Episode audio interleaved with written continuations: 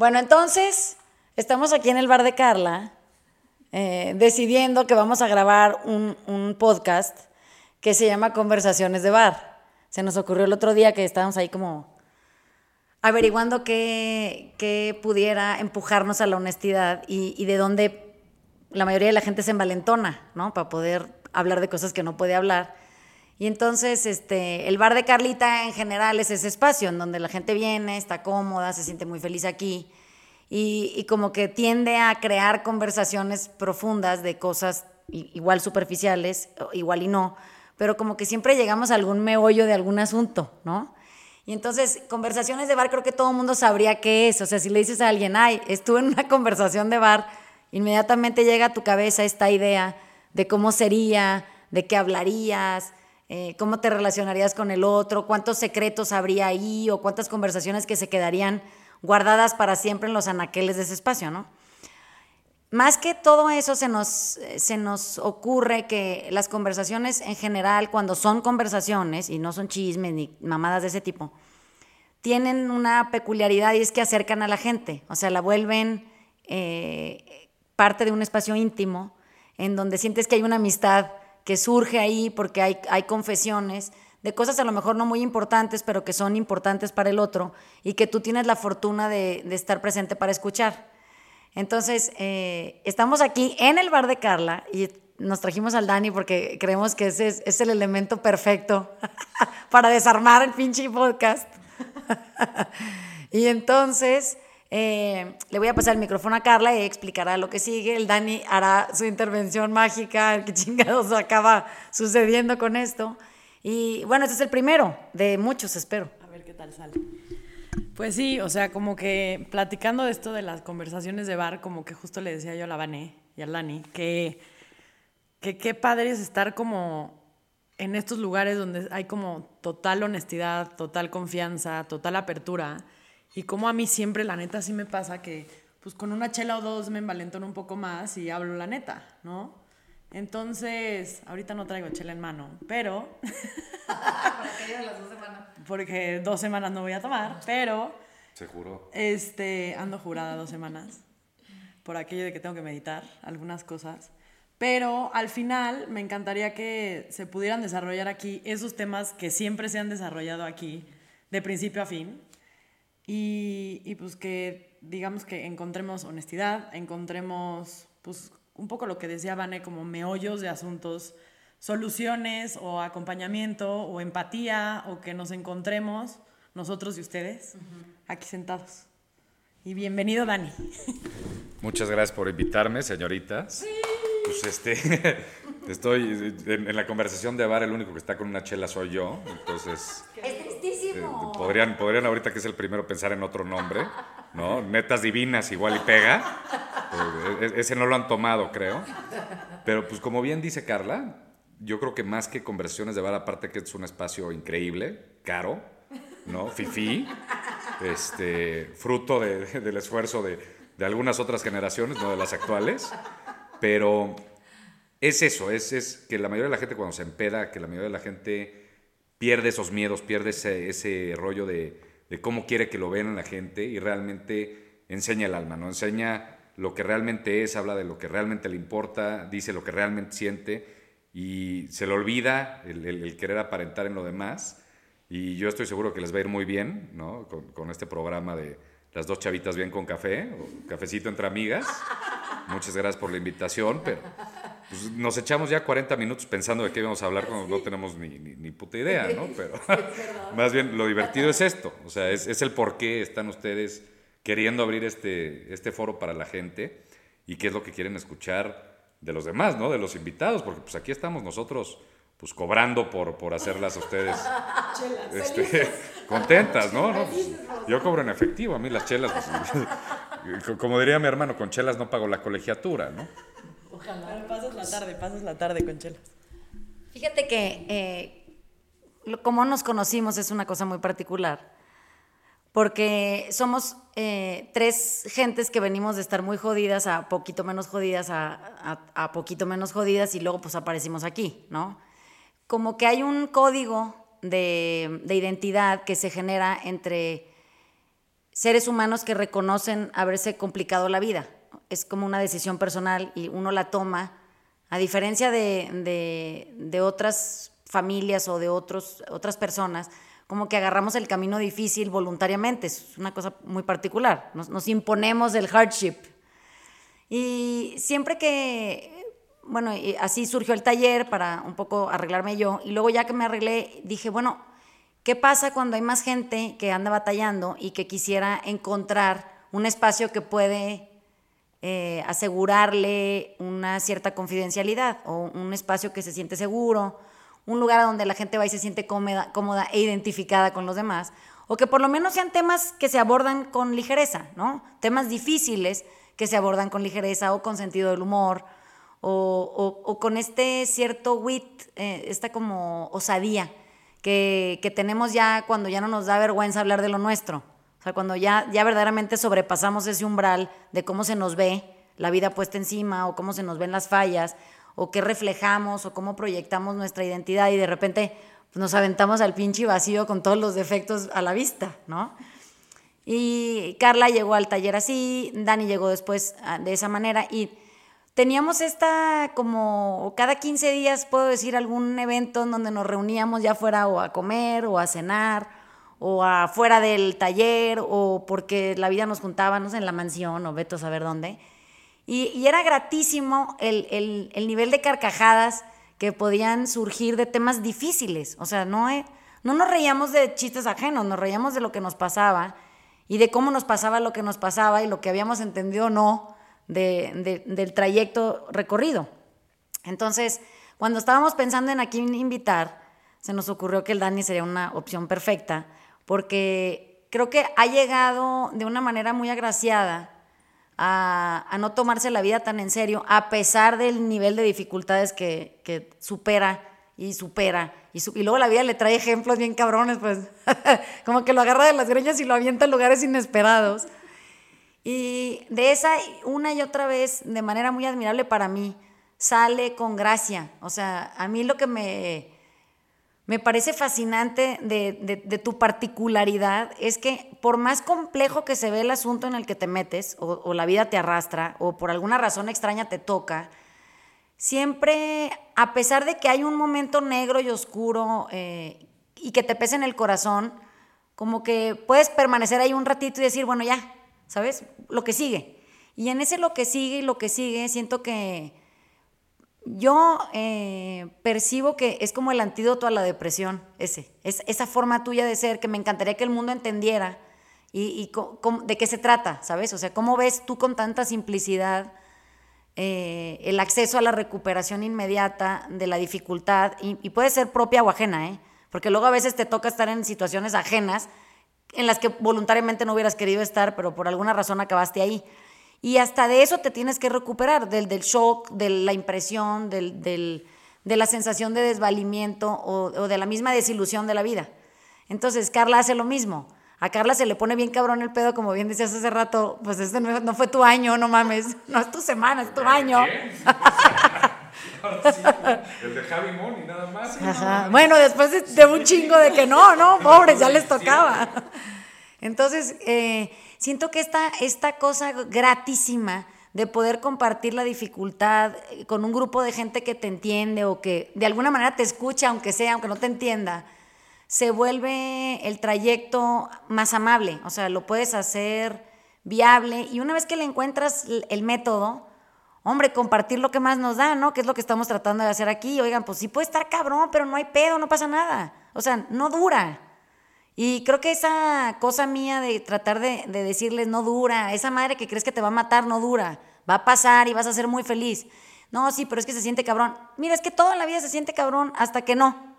Y, y, volteas para atrás y dices, ay, no estaba tan difícil como parecía, ¿no? Bueno, vamos a ver si es verdad. pues yo, al Dani. ¿Pero fue tu año o no? No, no fue mi año. Ah, todavía no termino. no sé de quién haya sido el año del 2020. Yo creo que de la gente que vende Cane 95 no, eso se madre El que desarrolle la vacuna. y tipo ya. Fuera de ahí no sé de quién es el año. Ay, Jeff Bezos también, sí. Le está yendo cabrón. Pues a mí, o sea, algo que quería decir como de, de, de Vani y Dani, ahorita que lo estaba pensando, que teníamos en común los tres, era como que no- siento que nos, nos describe como esta personalidad fuertísima, ¿no?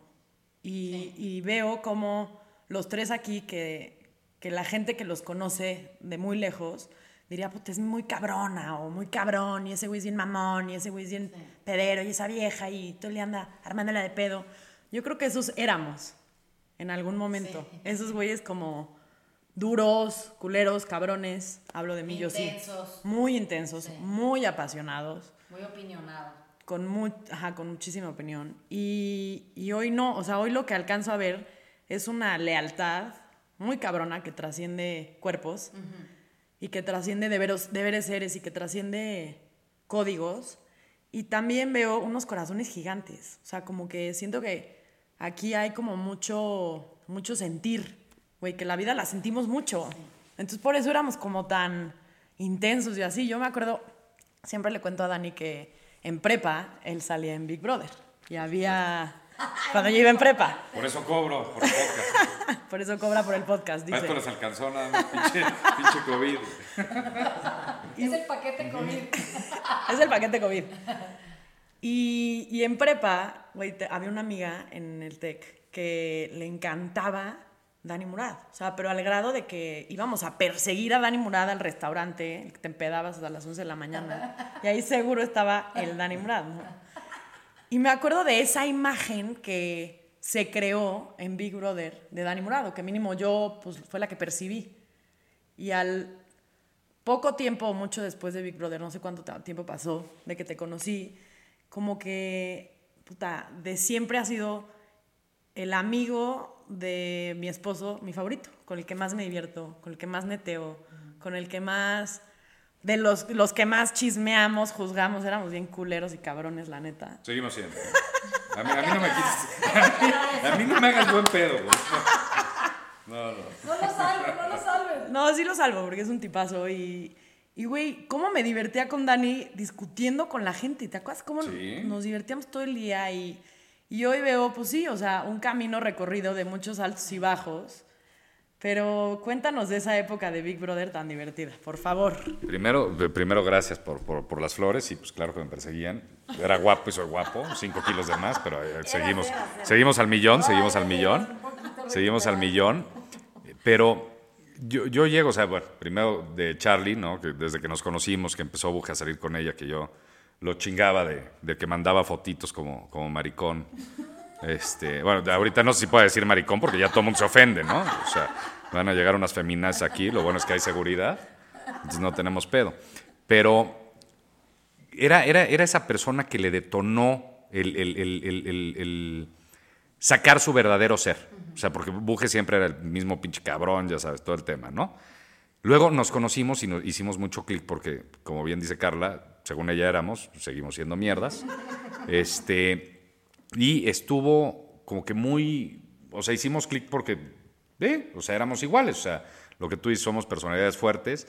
Lo que dices de, de, de Big Brother, de que se creó una personalidad o algo, yo creo que es de las pocas veces que fui yo. O sea, yo creo que todos nosotros seguimos y por eso llegué contigo, Vane, que te agradezco muchísimo todo y que te admiro un chingo y te quiero mucho.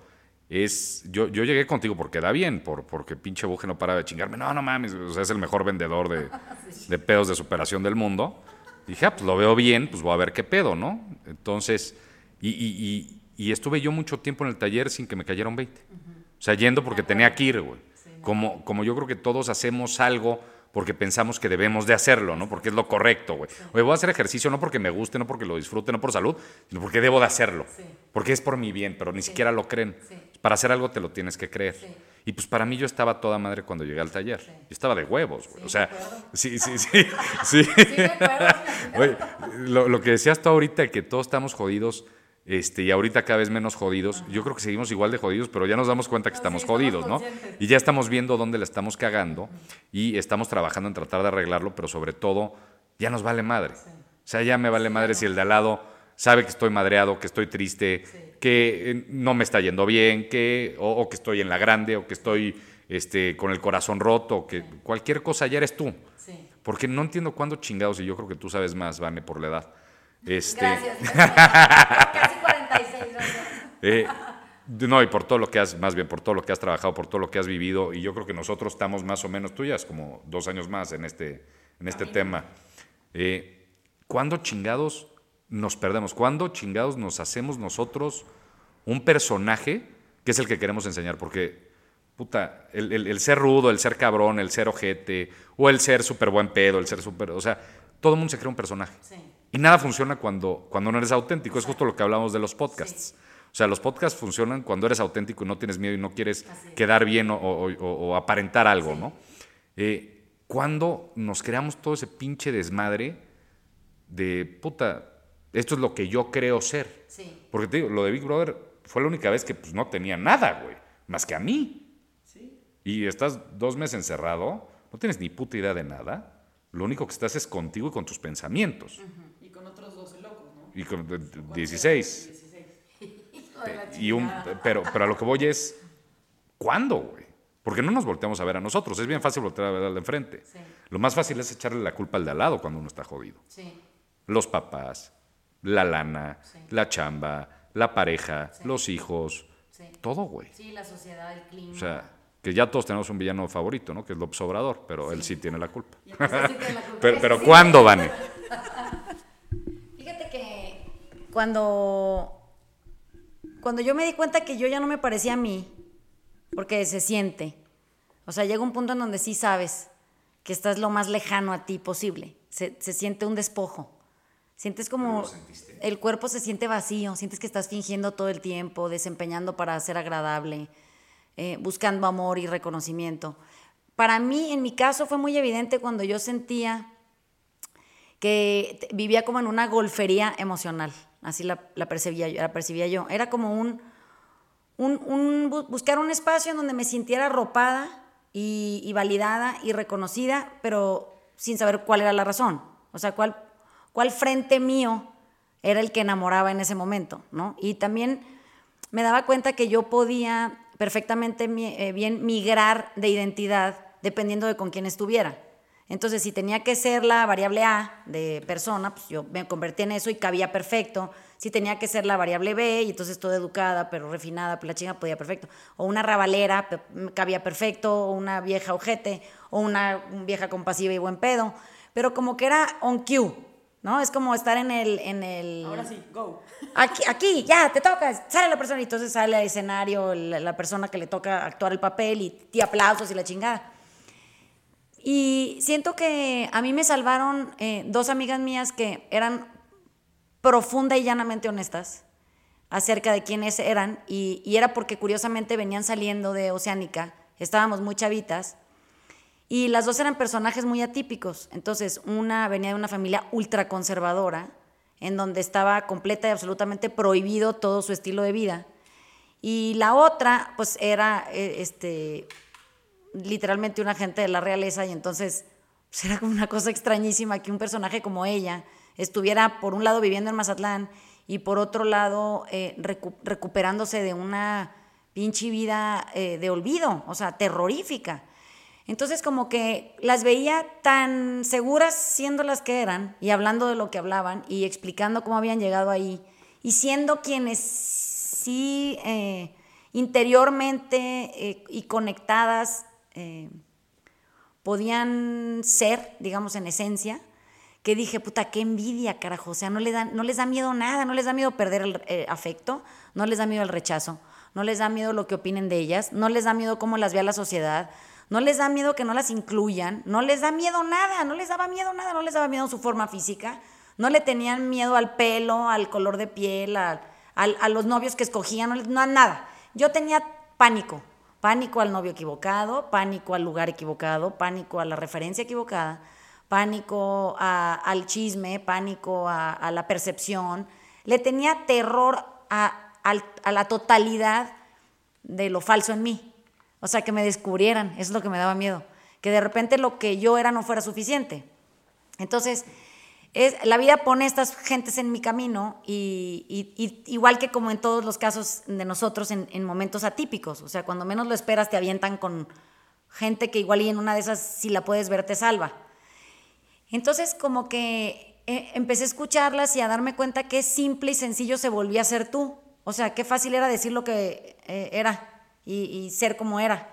Y, que donde hubiera lo que hubiera, era lo que había, no había más, ni aspiracionalmente. Ahí siento que me di cuenta que me había perdido. El problema es que nunca supe eh, en ese momento y de manera evidente qué había pasado para yo dejar de ser yo y convertirme en esta identidad A, B o C o D que fuera requerida de mí dependiendo del espacio Pero o la ¿te gente. cuenta cuando, o sea, en el proceso en el que dejaste de ser tú y te convertiste en esa persona que cumplía todos los diferentes Sí, porque, ¿sabes qué? Es que no sabía ni qué ropa me gustaba, ni, o sea, necesitaba muchas opiniones. Ne- necesitaba que la gente me dijera qué hacer, me que me dijera qué era bueno o no para mí, qué, qué me convenía, qué... antes te tenías. O sea, Eh, me tenía a mí. Para perderse hay que tener algo. O sea, desde el pinche teléfono, Sí. lo tengo, luego lo pierdo y Sí. luego lo vuelvo a encontrar. Es que nosotros ¿Cuándo todos nos que tenemos. primero? Pero ¿cuándo? O sea, yo no me doy cuenta. Sí te das cuenta, lo que pasa es que no lo puedes percibir con puntualidad porque tu referente, cuando es puro, o sea, cuando el Dani Murad surja en esencia pura, vas a decir, puta, no mames la mierda que era yo. O sea, ¿quién chingados era yo? Yo sí me acuerdo de ser yo hasta por ahí de los 16 años. Pero mira, cabrón ser yo. O sea, yo me acuerdo de ser esta que soy hoy entonces. Hasta Y- los 16. A los 16 yo sí sabía quién era yo. Yo sabía a dónde iba, qué quería, qué me gustaba, qué me cagaba, dónde no estaba cómoda, con qué gente me sentía eh, de manera placentera, acompañada. O sea, sabía, perfectamente bien sabía. De repente a los 16 sentía que ya no, que ya cada vez menos me era frecuente no confundirme. O sea, me ¿iré o no iré? ¿Cómo? Pero es que yo siempre sabía dónde quería ir y sabía cuando no quería ir y no me sentía arrepentida cuando no iba. Y ahí siento que la inserción social, o sea, esta necesidad de pertenecer a otros grupos, a otros, te invitan, te incluyen, te vuelves el pseudo adultito que vas a hacer y tienes que un poco empezar a pensar qué vas a estudiar y a qué te vas a dedicar y cómo vas a vivir y cada vez se vuelve más estrecho el espacio, más constreñido, más asfixiante. Y entonces tú tienes que voltear alrededor a copiar gente que aparentemente tiene éxito, en lo que sea, en, en amistades, en, dine- en dinero y negocios, en, en referentes sociales, en simpatía, en, en cagadez, en asertividad, lo que tú quieras. Y entonces de pronto volteas para allá y dices, no, pues este güey las trae a todas de nalgas, yo me quiero parecer este compa, ¿no? O esta vieja está, es exitosísima porque tiene un cuerpazo que la chingada, necesito tener ese cuerpo, yo, porque lo, lo que mides es, es el impacto alrededor. Entonces, si tú de repente eh, eres este y impactas a 100 personas de manera positiva, que esto aparentemente ahora es un, un medio de control, cuando no es, nunca ha sido, y esa gente pone cara de asombro aceptante por ti, pues entonces los que están alrededor, que se sienten unos pendejos, dicen, no, pues hay que parecernos al Dani, no mames, ven nada más, trae a todo el mundo feliz y encantado con su presencia. Bueno, pero si a mí no me gusta ser como tú, porque no soy como tú, y me tengo que forzar a parecerme a ti, si entiendes que eso, Es que es el pedo. es que ahí es, ahí es donde pierdes, vida. ahí es donde en una pierdes. pareja, en, en- en un negocio, en una amistad, en tu vida en general. Así es. Sí, es el. Entonces, imagínate que cada vez te alejas más y más y más y más, pasan los años y te alejas más y más y un día estás perdido. O sea, un día amaneces consciente de que estás perdido. Eso es lo que pasa. Así se siente. Se siente que amaneciste nublado y dices, puta, no mames, ¿a dónde iba yo? ¿Y a mí qué me gustaba? ¿Y qué iba en qué iba a trabajar? Pero- ¿Y, qué- qué- cuál era el amor de mi vida? Hasta eso se te olvida. O Pero sea, el pedo es que cuando estás perdido, no sabes que estás perdido. No se siente. No. Sí, sabes. o sea, bueno, igual y tú. Yo cuando estaba, o sea, haz de cuenta que yo estaba en, en- en modo avión o en piloto automático, más bien. Así pasaste tu primer semestre del taller. Y así pasé los últimos 15 años de mi vida. Pero ¿cuándo sientes que, que a rajatabla yo te vi la cara? O sea, quiero que sepan los que están escuchando el podcast. Yo le vi la cara a este cabrón cuando entendió. Lo tenía sentado enfrente, en la segunda fila, en el asiento en medio. Ahí estaba sentado. Era un salón semivacío. Y de repente era la penúltima clase del taller, porque cerrábamos el siguiente este, martes.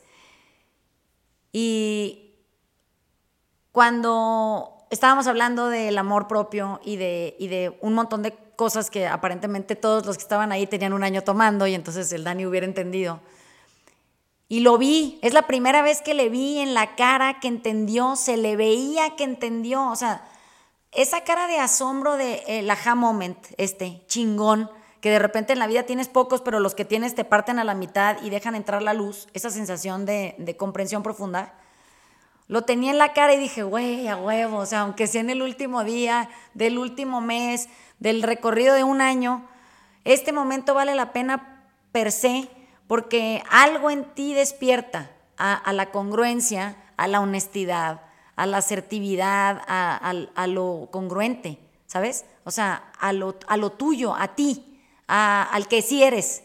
Y entonces de pronto ese, ese, ese instante te empuja a la verdad. Ya no puedes fingir más. Ahí, ahí te diste cuenta que estabas perdido, que tenías años perdido. Sí, pero, pero mientras estaba, no me había dado cuenta que estaba perdido. Sea, Nadie sabe. en el Inter, o sea, por eso yo cuando veo a la gente digo, puta, perdón si oyen luego lejos, luego cerca, el presupuesto creo que si está por la calle, hay un micrófono para tres personas. Ahí sí, puta. Vamos a comprar un micrófono solo a él. No, no, yo creo que uno por cada invitado, ¿no? O sea, por cada persona, yo creo que es lo correcto. Es Sí. correcto, es muy correcto. Aparte, si vieran el famoso bar o el salón de té, que ya le vamos a renombrar, este, pues, se cuadrarían y dirían, puta, un pinche micrófono de Amazon. Para, para ese puto bar, pues sí, se van de espaldas. Pero bueno, Luego subimos una foto. entendiendo eso, o sea, por eso cuando veo a los demás digo, puta, algo que a mí me costaba mucho trabajo, que a ti no te cuesta trabajo, que yo creo que a ti todavía te cuesta trabajo, era cuando alguien está puteado, hacerlo a un lado en lugar de decir, verga, yo estaba ahí, güey. Y no me daba cuenta, ¿eh? Y po- porque yo estuve un año ahí yendo al taller todos los martes, Pero ¿qué es lo que, qué es lo que te, da- te, te cuesta trabajo? me, me costaba mucho trabajo antes. El, el- el- el ver que alguien, o sea, muchos amigos míos que pues al final son amigos en común, eh, que dices, puta, este güey nada más piensa en esto, ¿no? Este güey nada más está pensando en lana, o este otro güey nada más está pensando en, en viejas, o este güey nada más está pensando en, en, en- en viajar. No, pues ya se, se nos han ido yendo los... Por voluntad propia se nos han ido los muchachos. Pero que dices, puta, qué hueva. Y que tratas de platicar tantito y dices, ¿para qué pierdo el tiempo? Que tú has sido muy pinche paciente. Porque habemos un chingo de pendejos y, y- y muchas este, personas que, que- que no tienen nada que hacer en el taller. Sí. Que no se van a dar color nunca, ¿eh? Pues les va a tomar más tiempo nomás. Yo creo que no. O sea, tú sabes, o sea, tú ahorita porque eres a, toda madre, ¿no? Y, y porque, porque es, tu, es, es tu taller. Pero yo, yo, yo creo que sí hay gente que en esta vida ya no le tocó.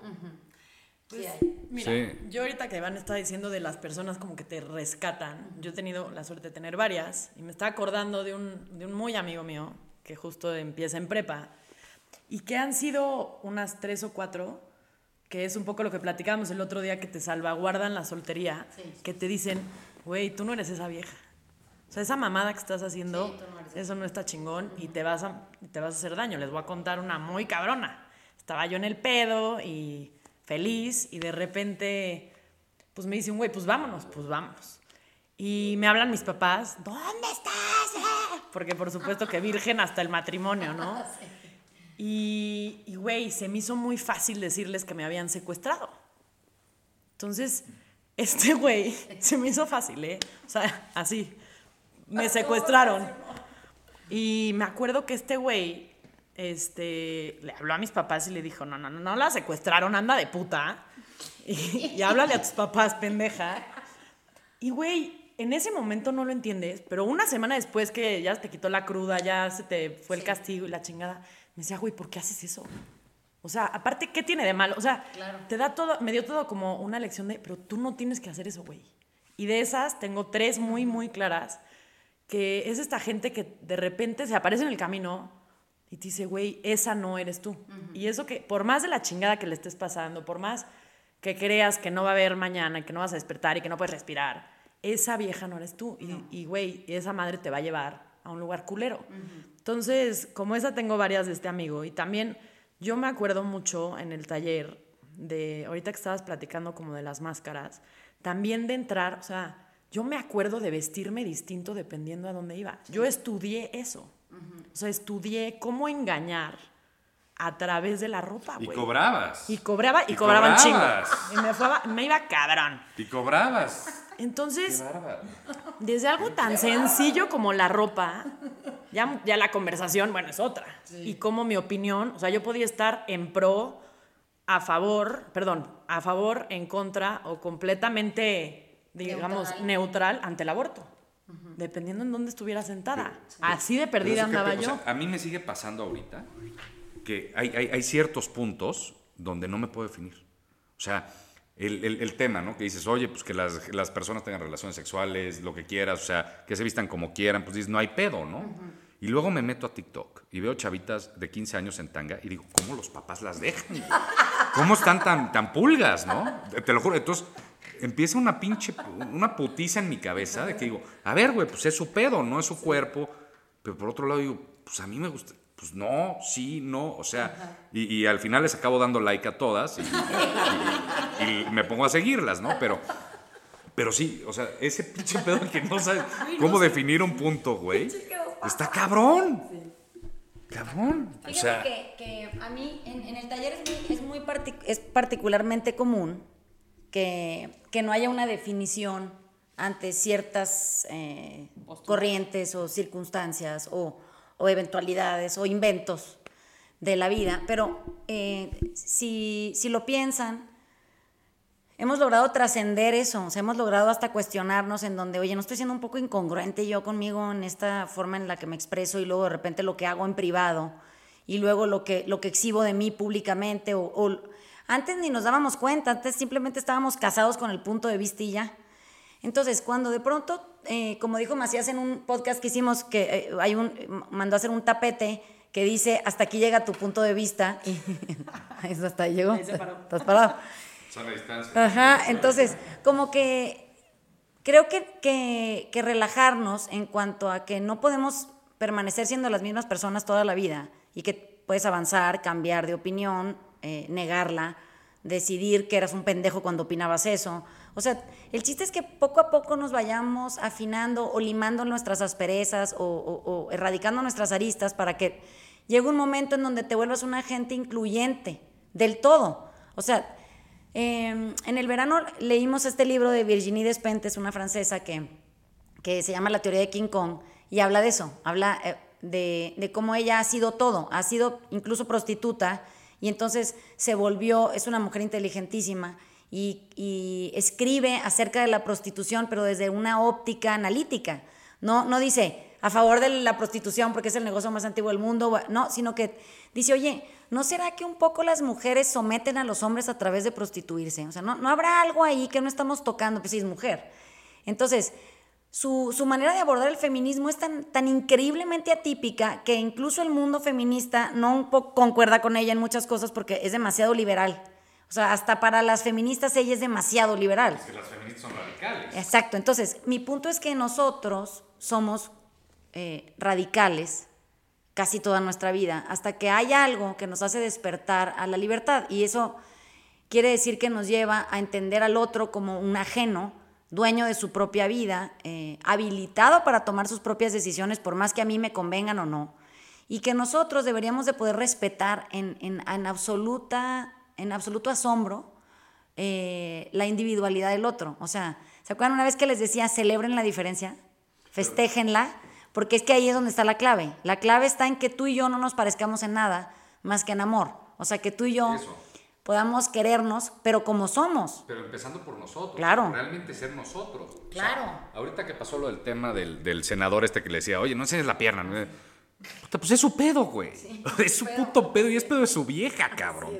Y si al güey no le gusta que su vieja enseñe las piernas, y si su vieja está de acuerdo con eso, ni pedo. O sea, es más falso el llegar y decir perdón y la chingada y la cagué. Sí. Cuando no eres así, hacer así, aceptarte como eres, güey. Por los pedos que traigas y si los quieres arreglar y si no, no. Y si la vieja está de acuerdo con que su marido sea así Sí. y ella está contenta y lo acepta, Sí, están a ¿a toda madre.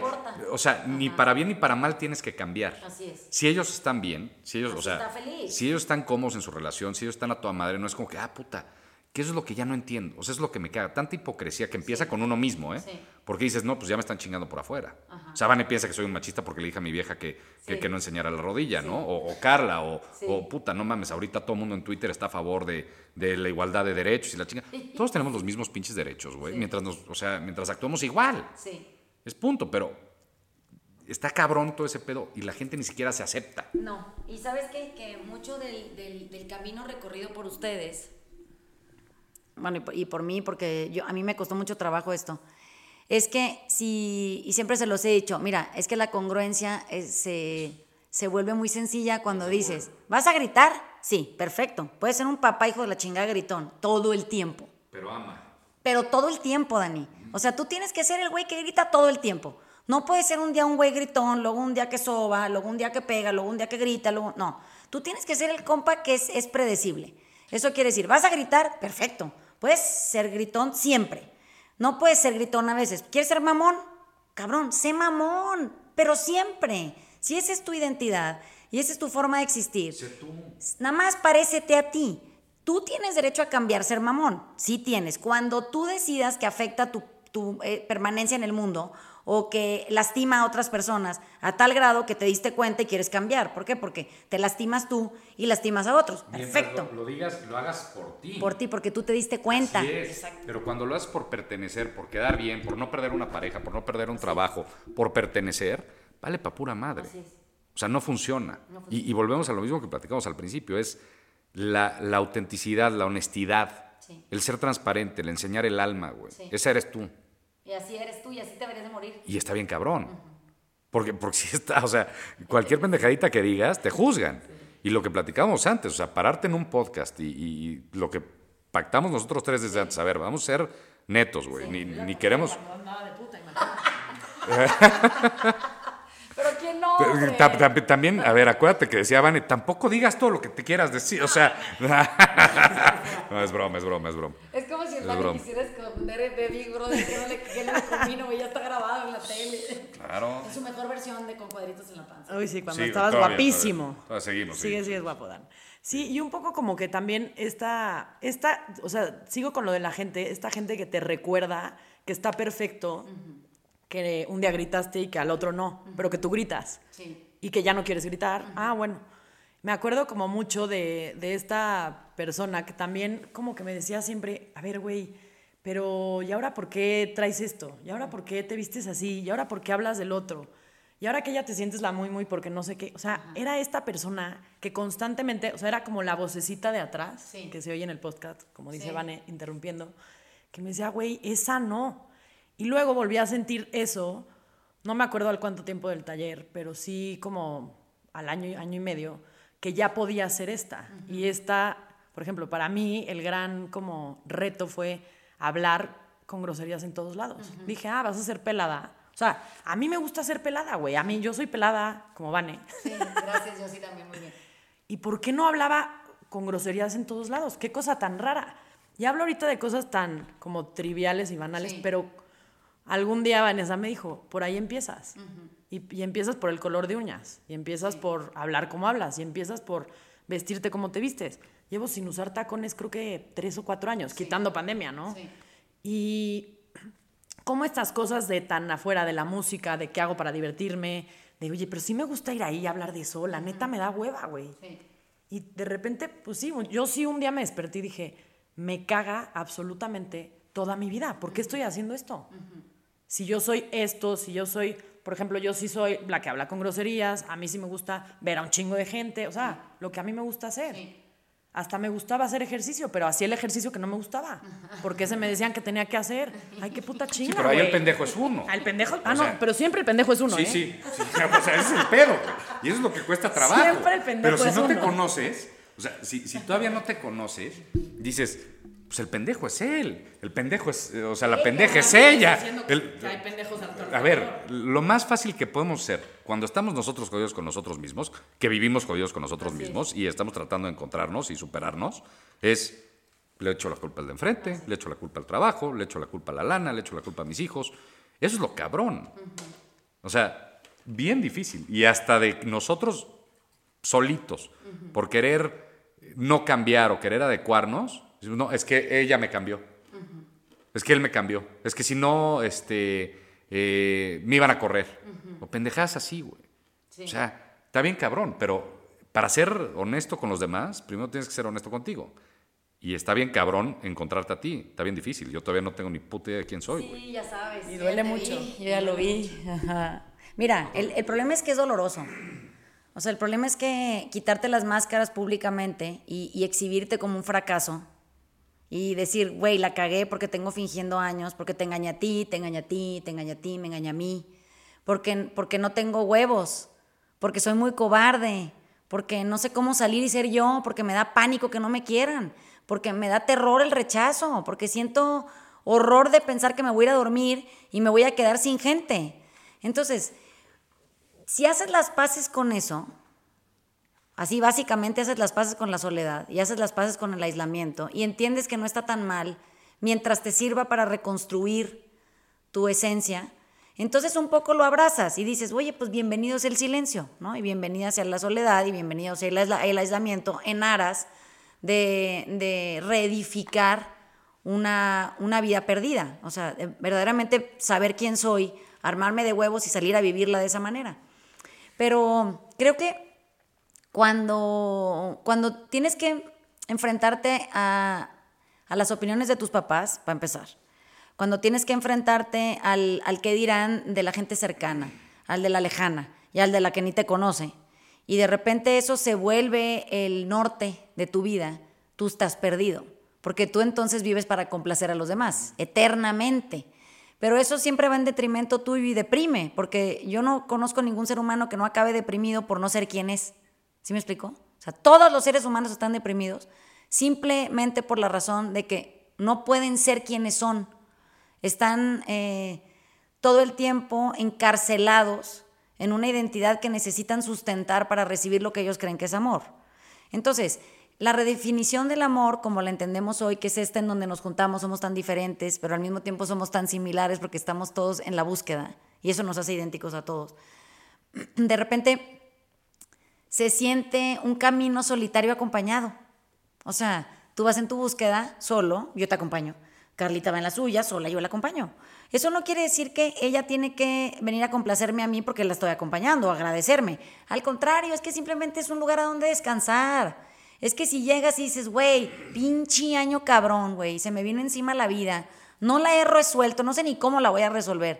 Pero dices, mira, no hay pedo, siéntate aquí en el bar, nos tomamos algo, platicamos, te acompaño, no te voy a decir qué hacer, no sé qué hacer, pero al final de cuentas me tienes aquí. ¿Para qué? Para lo que tú quieras. ¿Quieres subir las patas? No. ¿Quieres tomar té? No. ¿Quieres estar en el bar, ver la tele, no hablarnos? Da igual, no importa. Importa que sí sabes que hay alguien que esencialmente te respeta pa- por ti y para ti, ¿sabes? Para que tú encuentres tu ruta, la acuñes y, y seas congruentemente feliz ahí. Ahora, cuesta.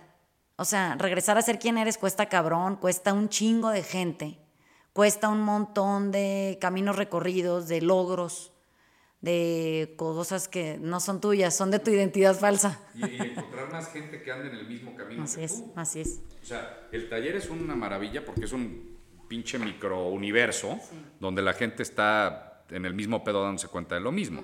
Cuando debería ser algo global, que toda la humanidad estuviera en el pedo de, a ver, güey, venimos todos aquí a aprender, qui- quién sabe qué nos toca a cada uno, está cabrón, está difícil, duele, Sí. aquí andamos todos, güey, en lugar de estarnos chingando. Así es. Pero, o sea, nosotros somos muy afortunados por tener este, este, o sea, el taller, Ajá. este microcosmos, ¿no? no o microuniverso, lo que Sí, sea, sí. porque, pero, pero se tiene que replicar para todos lados.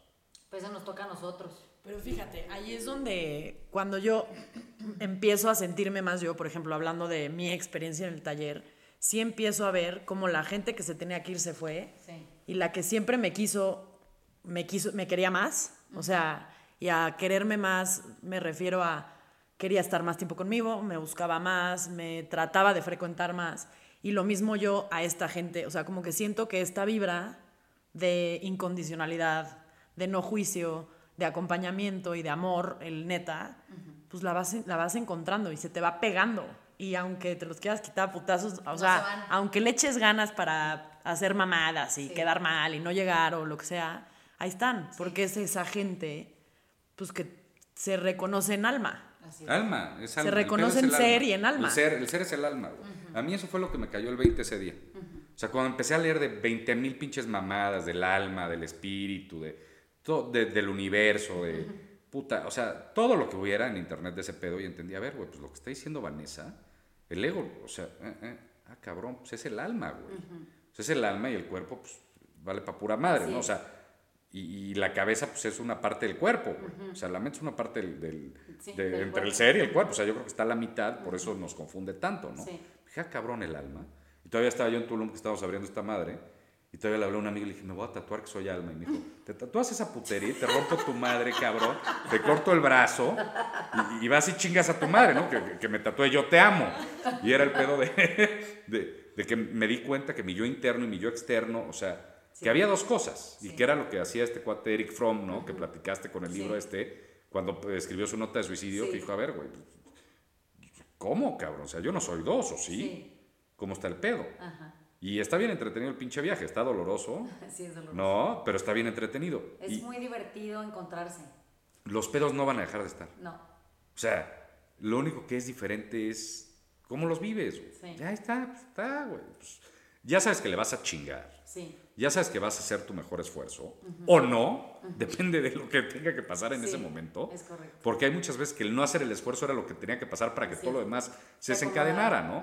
Y todo mundo en las, en las pinches madres de, de supérate, sé mejor en 100%. negocios, siempre es chingale todo lo que puedas y levántate a las 5 de la mañana y, y sácate la. Y tenemos un amigo que ahorita tirando hueva, pescando, se metió un puto dineral.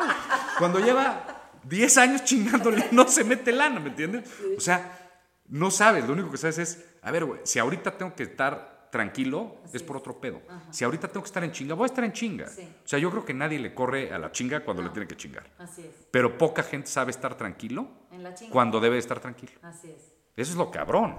Es que creo que al final, eh, y, y- y para resumir estos 45 minutos que se pasaron volando, es que eh, nue- nuestra, nuestro cometido en el taller es siempre es buscar quietud, por encima de las circunstancias. Eso quiere decir que por encima de la dificultad, por encima del desaliento, por encima de la confusión o, de esta sensación de estar perdido, por encima de, de la dificultad familiar, de los problemas personales, económicos. La quietud es gobernante, pero llegar ahí toma años de trabajo personal, o sea, toma años de permanecer en el presente, de confiar, de rendirse, que un poco es lo que Moni, la hermana de Carlita, me hizo el favor de recordarme hoy, que que qué grato es cuando por fin alguien en el taller entiende cuando le digo, ríndete, ya ríndete. O sea, doblégate ya, dile a la vida que sí, que lo que quiera, que como quiera. O sea, no pasa nada, ¿ves? Simplemente ríndete, porque en la que te rindes y, y te hincas y dices, mira, soy un puto nanopixel en este pinche universo, no voy a durar. Me, me vendría bien vivir la experiencia completa con lo que la vida me ofrece y decirle que sí. A ver qué chingados pasa. Porque el control, pseudo control que creo que tenía, pues ya lo tenía y mira de dónde me trajo, entonces ahora estoy de rodillas aquí rindiéndome. Y es un poco lo que decías ahorita, o sea, cuando por fin llegas a la conclusión de que en una de esas y la clave es ponerte, ponerte y no quitarte y no huir y tratar de implementar tu propio método y de creer que si sigues esta, este dictamen ancestral de cómo se hacen las cosas la vas a librar, porque te ha comprobado la vida mil y un veces que por ahí no era, pero insistes, insistes, insistes. Cuando te rindes y dices, bueno, sí, al momento presente, sí, así como venga, oye, pues que este es tu destino, está perfecto, tráigamelo, aquí lo entretenemos. Y, de repente la vida te sorprende gratísimamente, y hablando de el, el- el amigo que dice Javi, es el esposo de la, de la que estamos hablando ahorita, entonces como que se les juntó la vida, ¿viste? No, y si quieres, ahorita damos el teléfono y la dirección de ellos dos. O sea, llama santo y seña, güey, ¿no? O sea, es, es la rendición, ¿ves? Y por fin lo lograron juntos, que creo que al final me, mi, mi más grande regalo de esta semana es que eh, juntos se aventuraron a, a- a recorrer este proceso de cambio. Batallaron como batallamos todos en, en entenderlo y en practicarlo y en, y en hacerlo nuestro y en interiorizarlo. Pero lo más chingón de todo es que juntos se rindieron. Y creo que y lo que les dije por teléfono hace rato era, bueno, mira, es que sabes que es lo más increíble, que yo creo que la vida ya está, está a favor nuestro, porque dice, a ese par no le puedes mandar un hijo ni de pedo porque no están listos. Entonces, si tú entiendes el mensaje y dices, entonces tengo que trabajar en mí. O sea, tengo, si, no, si no estoy pudiendo lograr lo que quiero, ni el dinero, es porque no estás listo, güey, porque en el momento en el que te llegue le vas a dar mal uso, niño y dinero. ¿Sí me explico? Bueno, pero en esto también se juntan el hambre y las ganas de comer. Entonces, creo que la vida los premió porque es que tienen mucho tiempo entregados al proceso y les ha costado sangre, o sea, como pareja, como individuos, como parte de una familia, como miembros de la propia, de su, de su propia familia de origen. O sea, han batallado bien cabrón y creo que cuando llega esto y llega así, si entiendes que lo único que se ve en la foto que nos mandaron a todos es quietos. se ven quietos. Es relajación. O sea, están sentados juntos en un silloncito, sin más aspaviento que un globito. o sea, otra gente hubiera hecho un video, hubieran publicado. O sea, es que reciben la vida en quietud, ¿ves? Y la vida es lo único que premia. O sea, premia eso en ti. ¿Sabes? En decir, está bien, ya llegaste, ahí te va, toma, es tuyo. Y, y no te rindes hasta que te rindes, pero también es bien difícil estando del otro lado. Yo no tengo hijos, pero puta, ahorita tanta gente que está pasándola mal en el tema de lana, ¿no? En- Que dices, puta, está bien, ¿cómo me puedo rendir? De no salir a romperme la madre, estar en chinga, en chinga, en chinga, pues que, que les tengo de, que dar de comer a estos dos cabrones, o a estos tres, o a estos seis, o a este cabrón, o a mi vieja, o, o tengo que pagar mis cuentas. Es como me rindo, güey. No, te- no me puedo rendir. Es que la rendición, Es que la rendición no va por ahí. La rendición no es dejar de hacer, Es asimilar.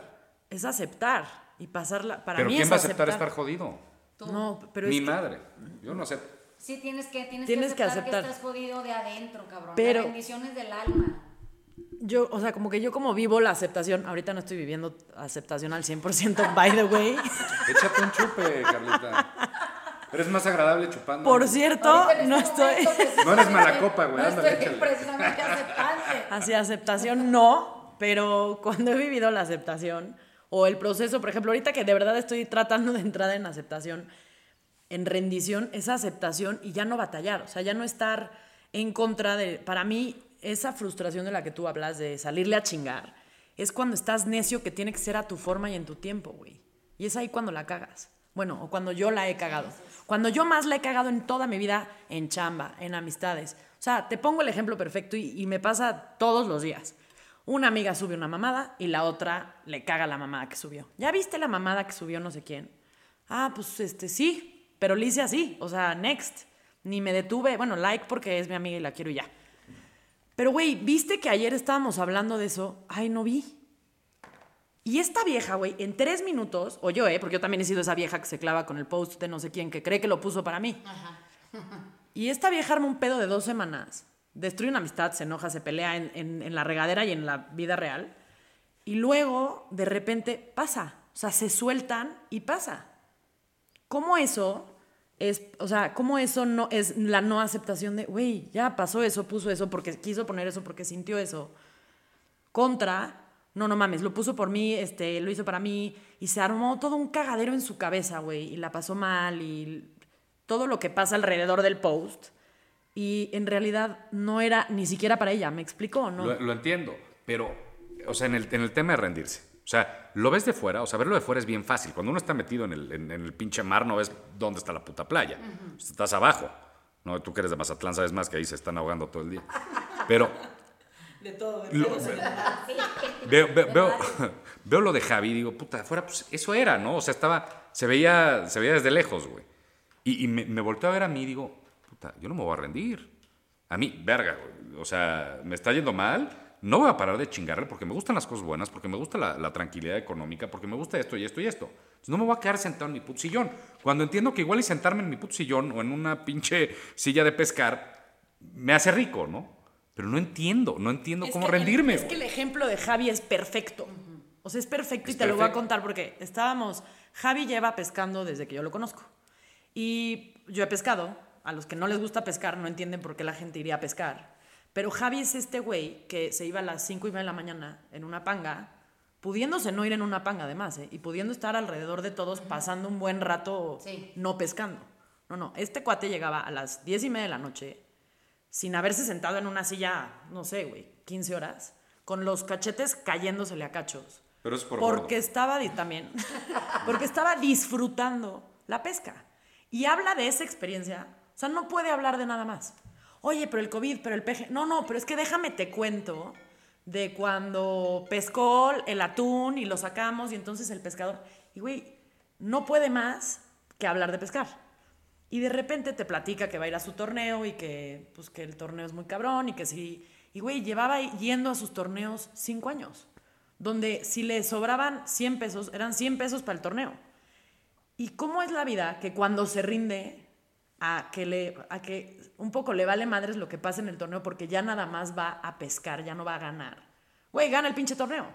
Y además de ganar el pinche torneo y sacar el, un Marlin que creo que, bueno, es world record del torneo, gana dinero de eso. ¿Cómo te explicas? Esa, para mí, ese es rendirte, pero así claro. Del bebé, el mismo proceso. Entonces, yo digo, ¿cómo en una semana, y aparte nos dieron otro proyecto, ¿no? ¿Cómo en una semana un tema en el que mi hermana y Javi llevaban, no sé si cuatro años, peleando. peleando, ¿eh? A madrazos. Oye, que come, que haces ejercicio, que vamos con este doctor, con el otro, que este dice que el...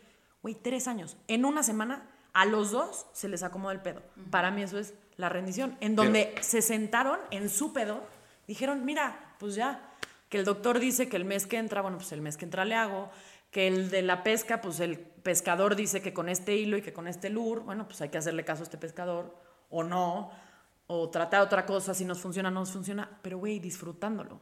Ya no como que going after the final prize, sino ahí en el proceso felices. Está bien cagado.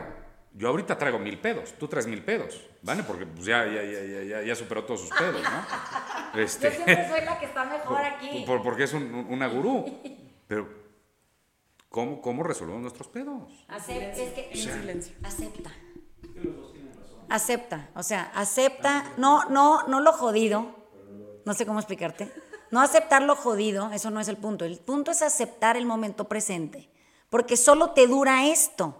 Entonces, si ahorita estás aquí y estás peleando con estar aquí, estarías con prisa grabando y yéndote, ¿ya me entiendes? O aceptas que estás aquí, te terminas tu cerveza, platicas con nosotros y te largas, no hay pedo.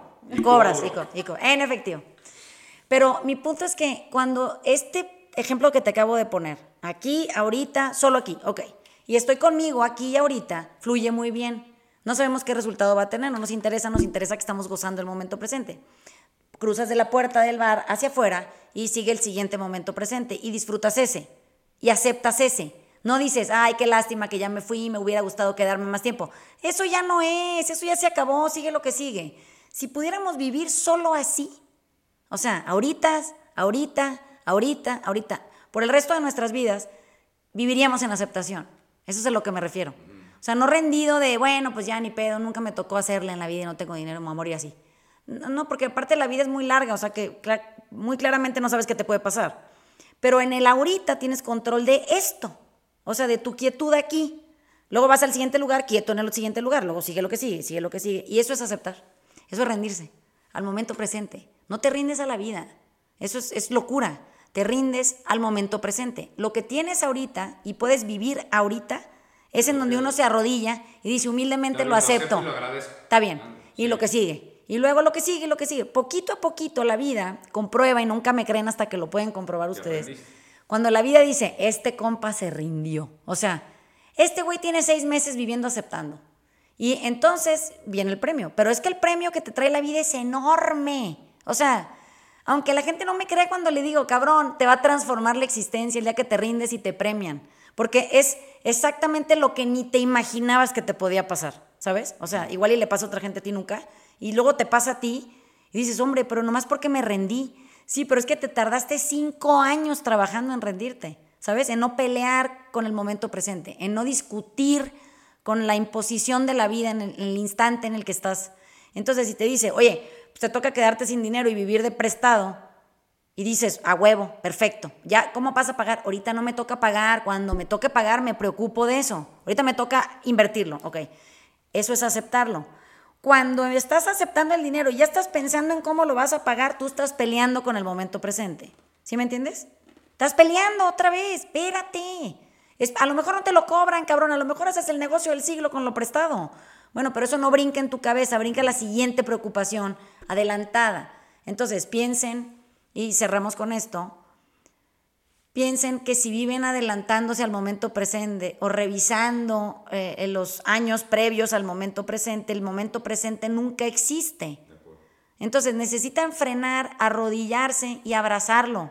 ¿Saben? Y decir, igual esto es lo que me toca, ¿por qué? Porque esto me hace resiliente para lo que sigue. Construye en ti. Eso te vuelve congruente, te vuelve honesto, te vuelve intuitivo, pero te vuelve aceptante, que es lo que más me importa. Aceptante de la realidad, no en la ficción. El futuro es ficción, pasado es ficción. Tú lo único que tienes es el ahorita. Entonces, ¿qué más te da? Agárralo, abrázalo y luego averiguamos qué sigue, ¿no? Tú, como decía mi abuelo, pues tú agarra y luego averiguas, ¿no?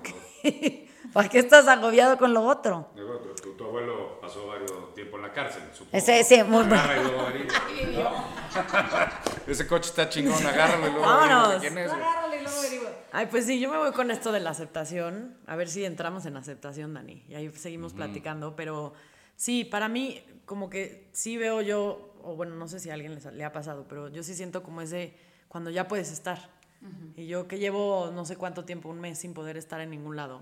Y ahí es donde empieza, ese es el primer como detonante de la no aceptación. Donde estás en todos lados menos aquí sentado, ¿no? Y cuál es, o sea, mi primer, mi primer como semáforo que que no estoy en el presente son mis hijos, ¿no? Mamá, te acabo de decir no sé qué. Mamá, no, o sea, son los primeros que me avisan que estoy en todos lados menos poniéndole atención a lo que dicen o a lo que ven. O sea, de repente me doy cuenta que vieron algo cabrón y yo no me di cuenta.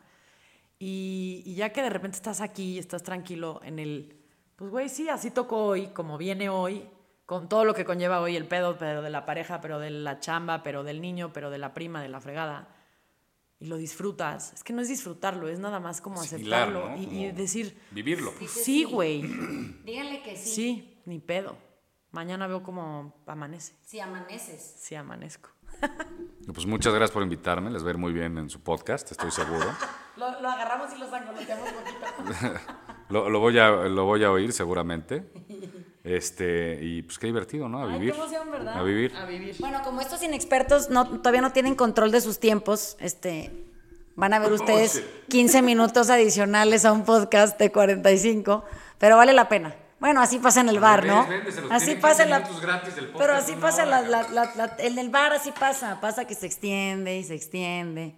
Y uno siempre encuentra momentos gratos que compartir. Entonces, les agradecemos la escucha, les mandamos besos.